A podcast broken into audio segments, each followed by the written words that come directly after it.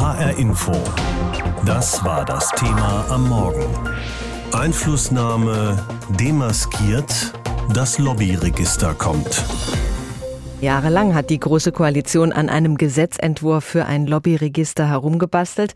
Und ausgerechnet nachdem der, erst, der Koalitionsentwurf den Bundestag in der ersten Lesung passiert hat, fliegt der Union die größte Lobby- und Korruptionsaffäre seit langem um die Ohren.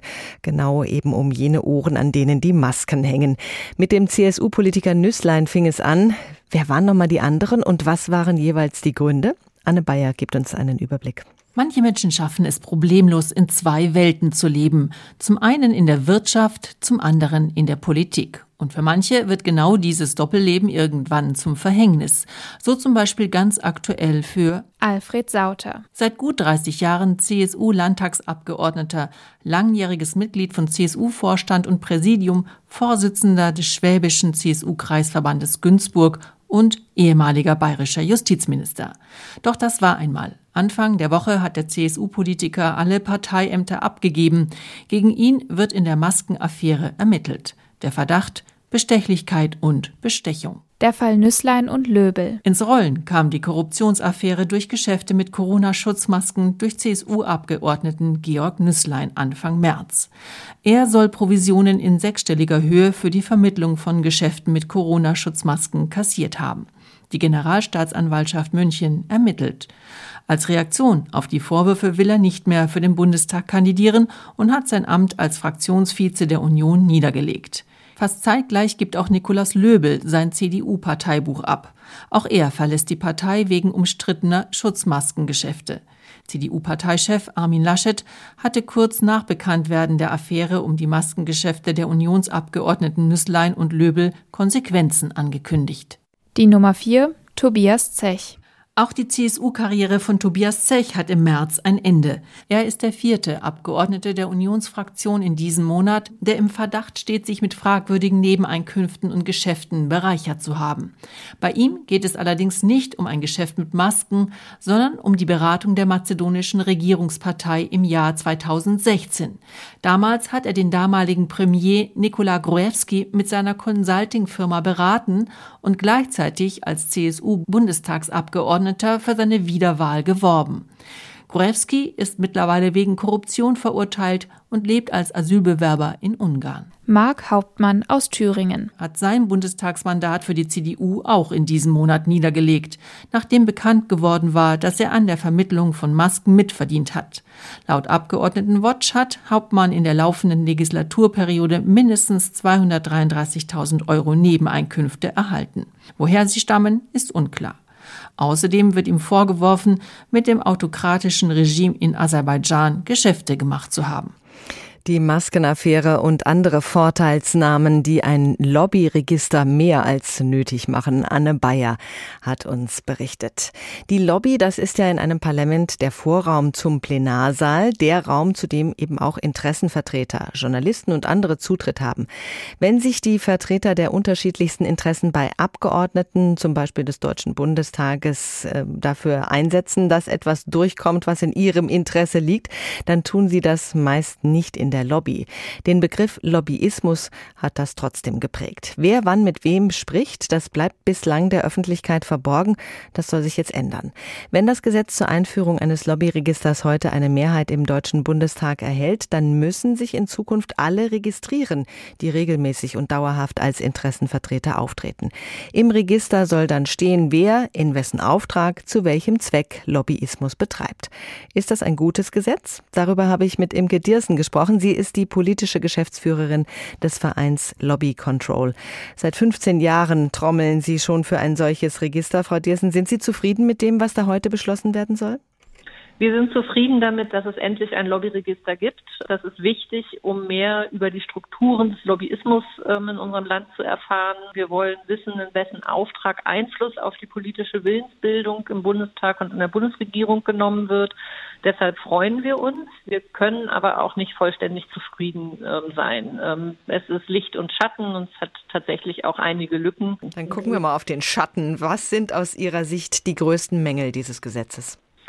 Ja, es ist für uns wichtig, dass wirklich alle Lobbyistinnen sich in dieses ähm, Register eintragen müssen, dass es dort keine Ungleichheiten gibt und das ist leider nicht gelungen. Es gibt weitreichende Ausnahmen für Arbeitgeberverbände, Gewerkschaften und Kirchen diese Akteure, die ja durchaus stark und intensiv Lobbyismus machen, sind von der Registrierungspflicht ausgenommen. Und das darf nicht sein. Wir können leider nicht erwarten, dass ähm, da heute noch nachgebessert wird. Aber in der Zukunft ist es ein Auftrag für den Gesetzgeber, das doch noch zu tun. Das heißt, Sie erwarten schon, dass es in Zukunft dann noch passiert, dass diese Nachbesserung kommt. Wir werden zumindest immer wieder das einfordern, ähm, hoffen, dass dies geschieht. Ob das in dieser Legislaturperiode noch geschehen wird, das ähm, sei dahingestellt. An eine neue Bundesregierung würden wir und auch dann an die Regierungsfraktionen durchaus diese Forderung nochmal richten. Das bezieht sich auf diese Ausnahmen, aber auch durchaus auf andere Bereiche. Wir hätten uns da mehr Details zum Teil gewünscht. Ähm, uns ist es wichtig, auch zu erfahren, wofür Lobbyakteure überhaupt Lobbyarbeit machen also worauf die Lobbyarbeit genau zielt. Ähm, und das bleibt leider etwas ungenau. Also wir wollen zum Beispiel ähm, nicht nur wissen, ob Interessenvertretung sich auf die Energiepolitik bezieht, sondern wir hätten es gerne konkreter, zum Beispiel, ähm, dass sie sich auf die Novellierung des Erneuerbaren Energiegesetzes bezieht. Und auch da muss nachgebessert werden. Also da ist noch Luft nach oben, aber immerhin mit diesem Register gibt es künftig mehr Transparenz in der Politik. Affären wie die Maskenaffäre einiger Politiker aus der Unionsfraktion könnten dann verhindert werden, oder? Äh, mit dem Lobbyregister nein.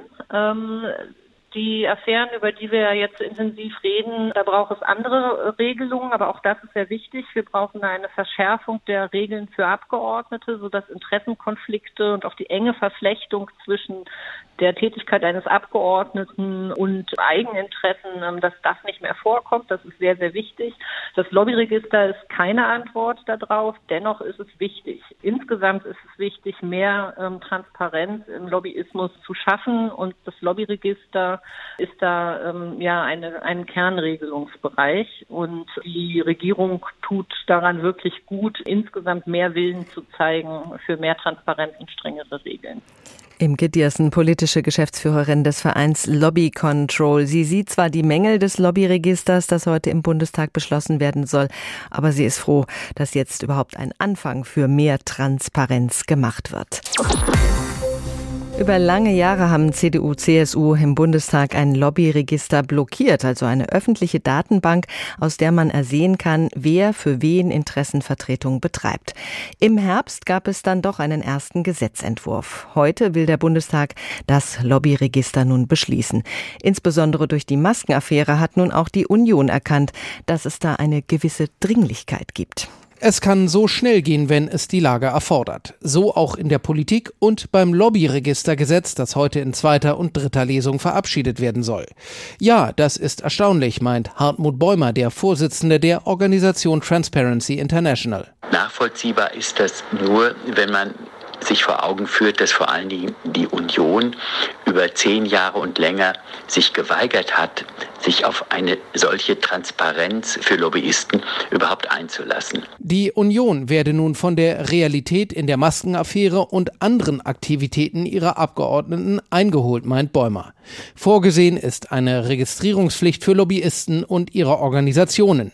Bei Verstößen droht ein Bußgeld von bis zu 50.000 Euro. Lobbyisten sollen sich außerdem einen Verhaltenskodex geben, der Grundsätze der integren Interessensvertretung definiert. Gut, dass das Lobbyregister endlich kommt, meint Jan Korte von den Linken, aber allerdings ist die Umsetzung natürlich völlig inakzeptabel, geht überhaupt nicht weit genug. Zentral ist die Frage nach dem sogenannten legislativen Fußabdruck. Die fehlt komplett, denn die Leute müssen doch sehen, welche Änderung in einem Ministerium, an einem Gesetzentwurf ist eigentlich durch wen wie zustande gekommen. Das ist eine zentrale Frage. Wer hat welche Interessen einfließen lassen? Welche Organisationen waren beteiligt? Nicht. Dieses Fehlen kritisiert auch Thomas Seitz von der AfD. Das ist im Koalitionsentwurf immer noch nicht enthalten. Das ist aber zwingend notwendig, wenn ein solches Lobbyregistergesetz mehr sein soll als nur ein Feigenblatt. An uns hat das nicht gelegen, sagt SPD-Fraktionschef Rolf Mützenich. Die SPD hätte sich einen legislativen Fußabdruck gewünscht. Die Union war dazu nicht bereit gewesen. Das äh, folgt eigentlich nicht dem öffentlichen Auftreten, das zu voller Transparenz und äh, Nachvollziehbarkeit auch am Wochenende zum Beispiel der CSU-Ministerpräsident und Parteivorsitzende aufgetreten ist. Die SPD scheint Rückenwind zu verspüren angesichts des Themas, für das sie sich jahrelang eingesetzt hat. Hartmut Bäumer von Transparency International hat noch einen weiteren Kritikpunkt, die Liste mit Ausnahmen. Es ist nicht ersichtlich, warum die Kirchen, die Gewerkschaften, die kommunalen Spitzenverbände und etwa 15 bis 20 andere Organisationen, vor allen Dingen aber auch die Rechtsanwälte von der Geltung dieses Gesetzes ausgenommen sind. Große Kanzleien, so Bäumer, seien in den letzten Jahren in viele zweifelhafte Geschäfte verwickelt gewesen. Und so ist die Frage, ist dieses Lobbyregister mehr als ein erster Schritt? Wohl nicht nur Jan Korte von den Linken meint, das reicht noch nicht. Transparenz wird gerade ganz groß geschrieben in der Politik. Spätestens die Korruptions- und Lobbyismusvorwürfe gegen Unionsabgeordnete haben das Thema auf der politischen Agenda ganz nach oben gespült. Die Große Koalition arbeitet schon länger an der Einführung eines Lobbyregisters. Heute soll es der Deutsche Bundestag beschließen. Dieses neue Gesetz sieht vor, dass sich Interessenvertreter in ein öffentliches Verzeichnis eintragen, wenn ihre Lobbyarbeit regelmäßig, dauerhaft oder geschäftsmäßig für Dritte betrieben wird. Darüber habe ich mit Hans-Martin Tillack gesprochen. Er ist Autor von zwei Büchern zum Thema, die Lobbyrepublik und die korrupte Republik. Und er hat auch lange für das Magazin Stern geschrieben. Ich habe ihn vorhin gefragt, Lobbyismus ist ja legal und in der Demokratie durchaus auch erwünscht. Die Interessen sollen ja vertreten werden. Wenn die Schwelle zur Korruption aber überschritten wird, dann ist es natürlich illegal und schädlich. Wie schmal ist dieser Grad? Also das ist durchaus ein dünner Grad, weil es eben Formen auch der möglichen Gegenleistungen gibt, wo man nicht immer strafrechtlich äh, unter Umständen klar nachweisen kann, dass es hier eine Leistung und eine Gegenleistung. Also was ist denn zum Beispiel, wenn ein Bundesminister zu einem Spendendinner einlädt und den Teilnehmern wird gesagt, ihr solltet bitte teilnehmen, aber zahlt dann auch eine Parteispende in Höhe von 9.999 Euro, knapp unter der Veröffentlichungsgrenze. Sowas soll es ja im Fall von Jens Spahn gegeben haben, im Oktober letzten Jahres. Und wenn das so klar verknüpft würde, dass die Bedingung wäre für das andere, wäre es unzulässig. Und insofern sieht man, da ist eine Grenze rasch erreicht.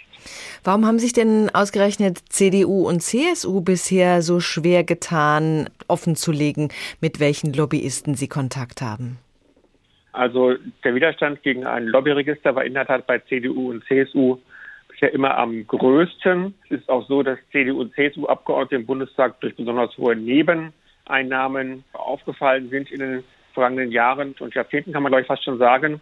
Und da ist es zum Teil einfach so, dass diese Abgeordneten meinten, sie wollten lieber nicht offenlegen, was sie tun. Und natürlich kann man sich dann fragen, was sollte da eventuell verborgen werden. Und man sieht ja jetzt auch, das hat jetzt letztlich der Union geschadet, dass eben eine Reihe von Abgeordneten, und eine ganze Reihe, sowohl im Zusammenhang mit Maskengeschäften wie auch im Zusammenhang mit Beziehungen zu Aserbaidschan auffällig geworden sind. Und wir hätten sie offenlegen müssen, was da jeweils geflossen ist, wäre es zu dem Skandal nicht gekommen, weil hätten sie diese Geschäfte gar nicht erst angebahnt. Insofern wollten einige zumindest offensichtlich in der Vergangenheit gerne verborgenen Geschäfte machen, die man eben nicht offenlegen wollte.